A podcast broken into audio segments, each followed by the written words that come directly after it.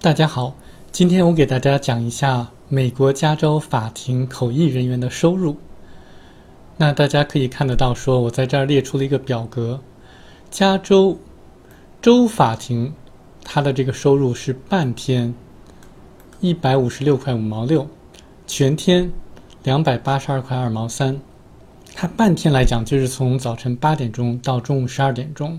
全天呢就是从早晨八点钟到下午三点半到四点钟。那如果是美国联邦法庭的话，它半天来讲的话，收入是两百二十六美元，全天的话是四百一十八美元。如果要是成为了他们的全职员工的话，那州法庭的话会给每个月六千五百九十三块五毛七的这个工资和薪水。那如果要是联邦法庭的全职的口译员翻译的话，那西班牙语的口译员他们会拿到每年四万三千三百三十一块一毛五。到每年十二万八千二百二十三美元左右的薪水。那如果要是非认证的这些口译员的来讲的话，那加州呢，它每半天会付给九十二美元，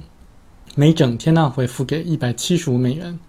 联邦法庭的话，每半天会付给一百一十一美元，每全天来讲的话会付给两百零二美元。那可以看得出来说，呃，这个规律就是说，联邦法庭付的薪水会比州法庭要高一些。那么有认证拿到执照的法医、法庭口译员来讲，他们的收入会给没有拿到认证执照的口译员的收入要高很多。谢谢大家。